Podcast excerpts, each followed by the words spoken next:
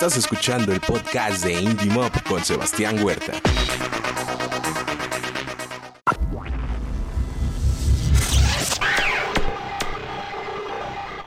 Al aire.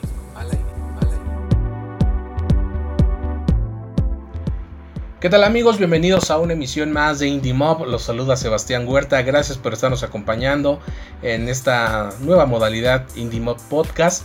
Hoy estoy contento de darle la bienvenida a un músico, pero hoy nos tiene aquí eh, su faceta de escritor, Ricardo Jacob. ¿Cómo estás? Bien, bien. Oye, cuéntanos porque yo ya tenía la en el radar a, las bandas en las que has estado, eh, en especial a los importantes de la noche porque hace tiempo, en un proyecto anterior que se llamaba La y la Revista, tuvimos un, pues, un acercamiento con una entrevista y, yo he mencionado a los importantes de la noche eh, en varias ocasiones porque me gustó mucho una de las respuestas en esa entrevista que aunque fue escrita, eh, el mensaje ahí estaba y ustedes decían hay que apoyar a las bandas independientes no porque sean independientes sino porque son buenas. Y eso se me quedó muy grabado. Pues sí, no, porque puede ser que seas muy independiente, pero si no está tan chido lo que haces, pues no sé si merezcas como el espacio que otra banda que tenga un poco más de, pues de ¿cómo decirle?, talentito, este, pues pudiera ocupar, ¿no? Eh, con esta cosa de la democratización ya de, de los medios, Ajá pues sí, este, pues ya cualquiera, cualquiera puede sacar su, disco o sus rolas, pero eso no significa que,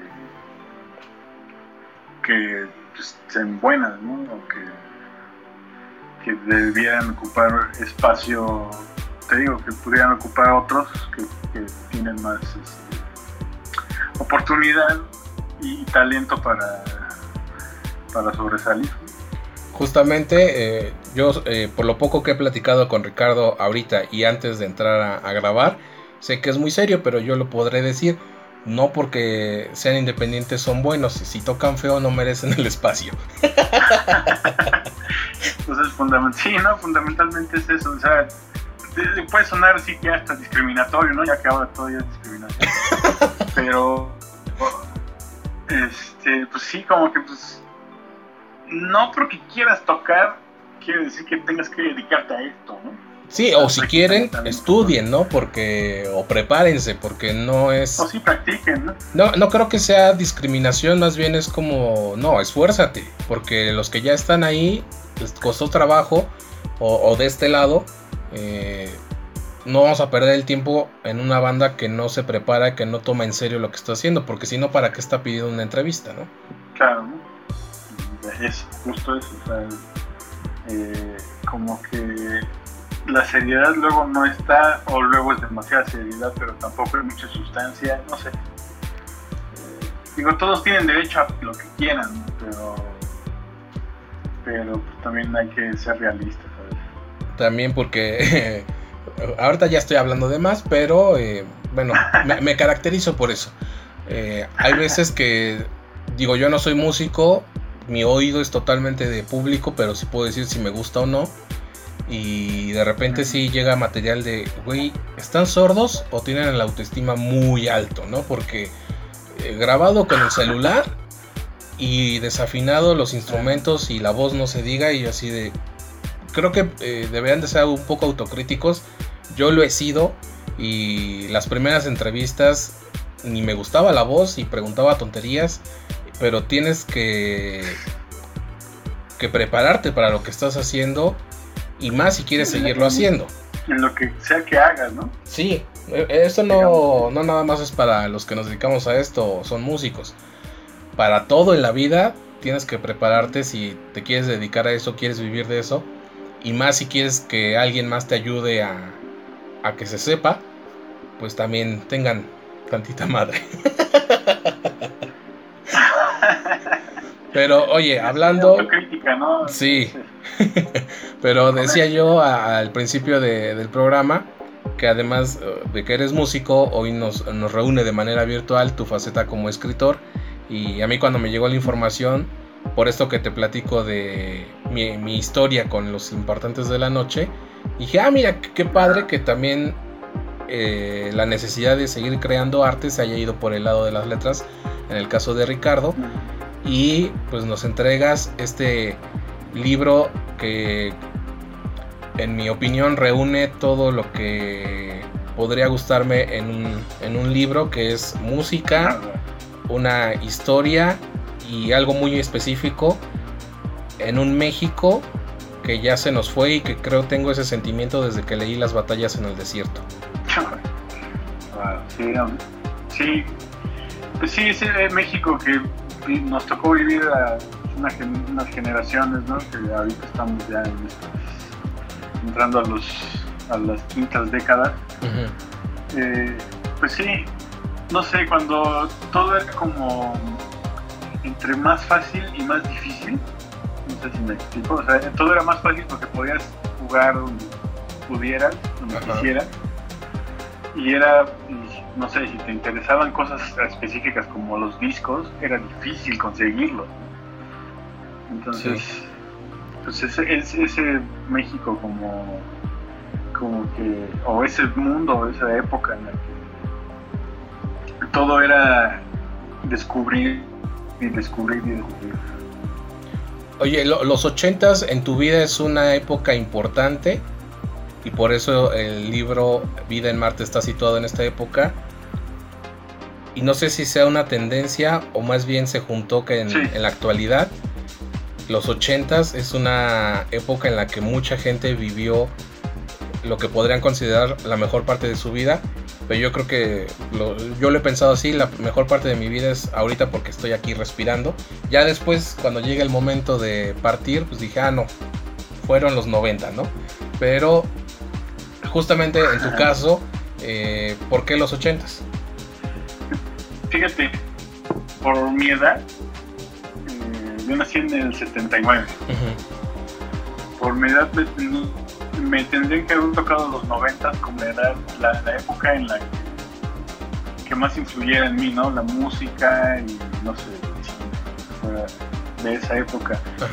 Pero no sé por qué yo empecé a escuchar música bien chavito a los 4 o 5 años y, la música que se hacía en esa época, lo que llegaba era el rock pop, ¿no?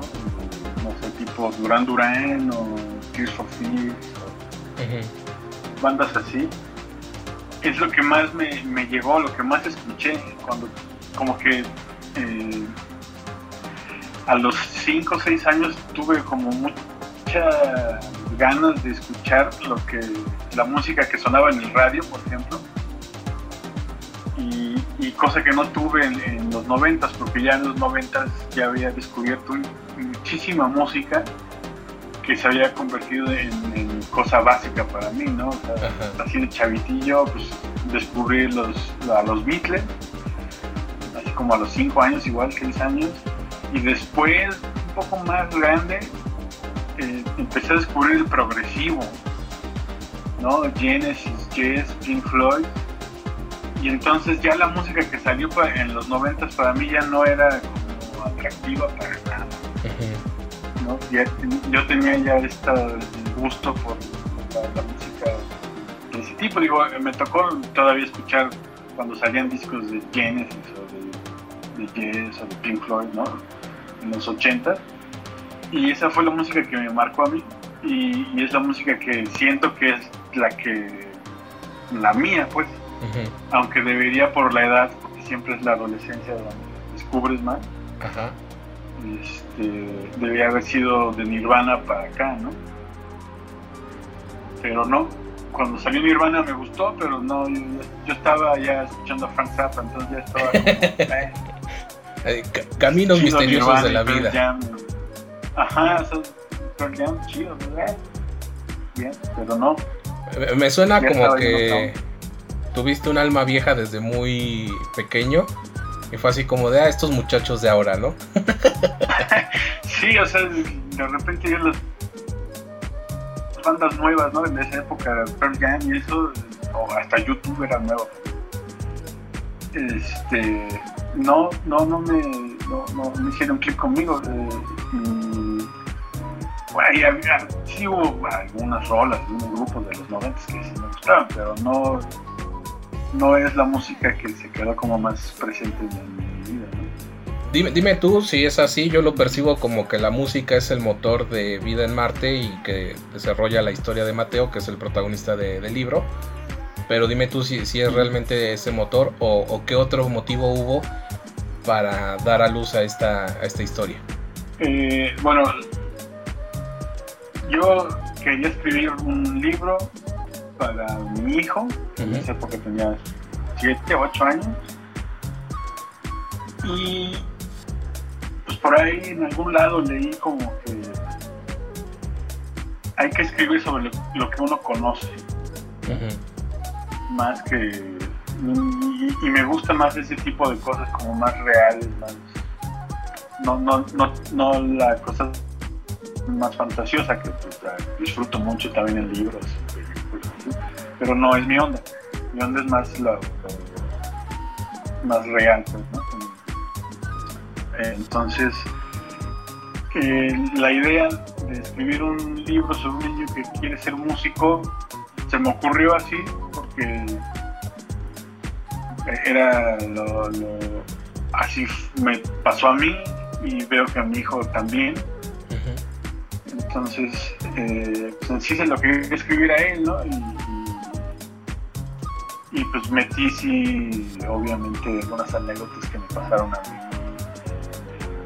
en el libro, ¿no? Hay muchas cosas que, de mí en, en Mateo Ajá. y hay cosas de mi hijo también, ¿no? Y, y pues sí, la, la quería que, eh, explicar cómo al menos yo siento y veo la música cuando la escucho.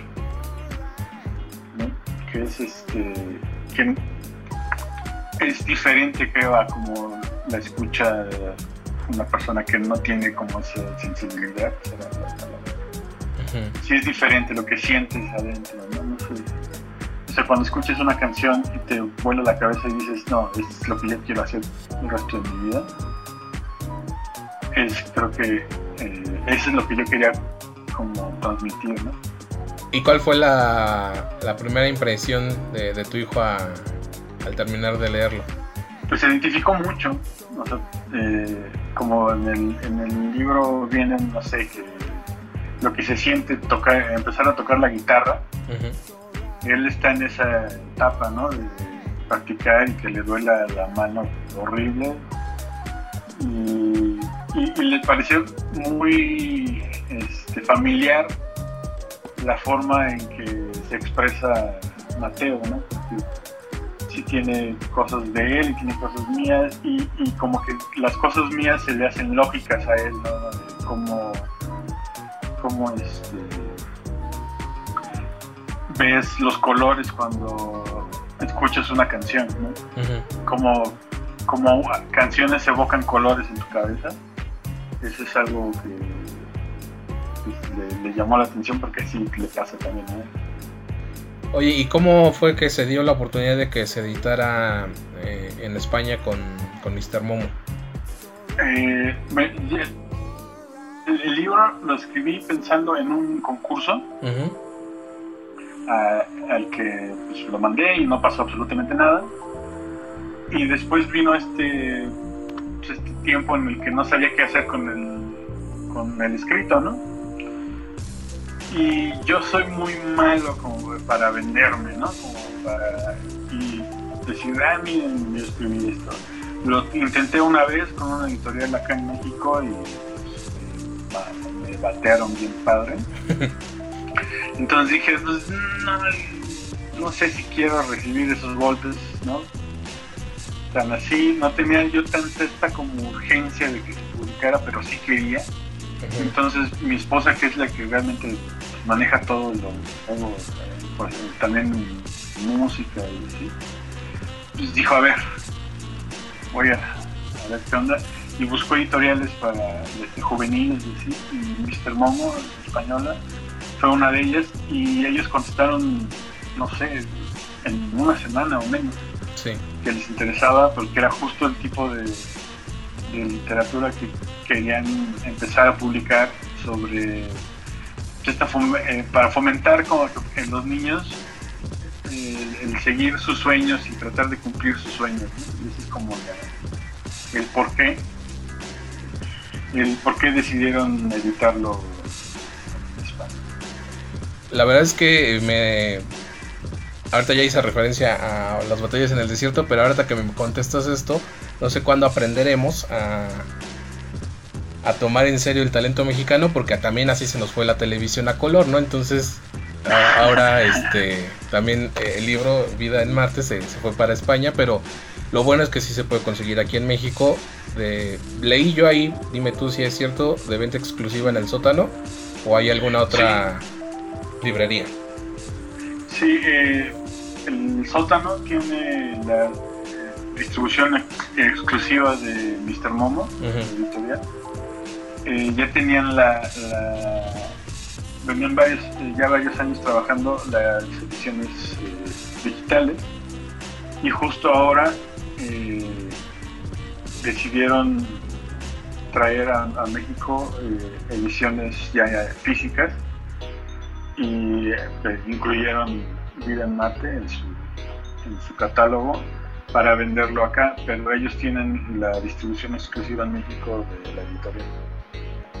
Invitaría a la gente a que saliera corriendo a comprarlo, pero justamente por lo que estamos pasando, eh, no, no vayan corriendo, no vayan eh, tranquilamente. Tranquilamente, cuando planeen un día que vayan al sótano eh, a comprar vida en Marte y, con todas las medidas de seguridad para preservar su salud. Pero la verdad es que sí, es una historia que de solo platicar contigo y de leer la sinopsis se, antoja bastante por lo que en mi caso por lo que te decía eh, tiene estos eh, aspectos que, en lo personal me llaman mucho la, atención eh, un México que ya se nos fue y la música creo que es un gran motivo para leer Vida en Marte y ya cuando escuchemos bueno la gente escuche esto de los porqués de, de esta novela corta, eh, seguramente eh, les llamará la atención y, e irán a comprarlo ahorita eh, o, cuando todo esto acabe, pero creo que es bueno y es muy buena, muy buena forma de incentivar la, lectura en los niños y en los no tan niños. Sí, sí, creo que no es nada más para, para niños, creo que también está desde, puede, pueden identificarse muchos de, nuestra edad, ¿no? que vivieron esa época o, que se dedican a la música también, no sé, y, creo que también puede servir para que papás e hijos escuchen música que igual los niños no, no tienen presente y a los papás les gusta y pues es forma, buena forma de introducirles ahí este, quién es David Bowie, quién, quién fue el Clash y pues, no sé, Buddy Hall y demás. Así es Ricardo, pues qué gusto poder platicar contigo. Gracias por este libro. Eh, estaremos ahí al pendiente igual de, lo que hagas en la música y, esperemos que pronto acabe esto para que puedas ir a, la cabina y, platicar más de, música y de letras.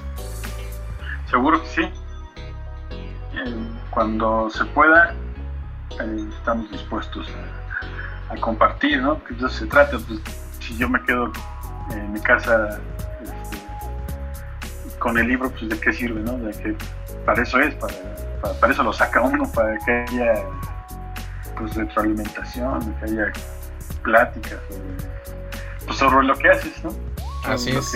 en este caso, pues lo que hago en la música, escribiendo, pues siempre está chido platicar sobre eso.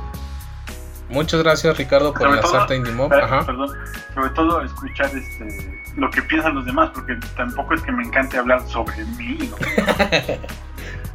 como, más bien es, pues a partir de, las dudas o, impresiones, pues ya pues entablar un diálogo.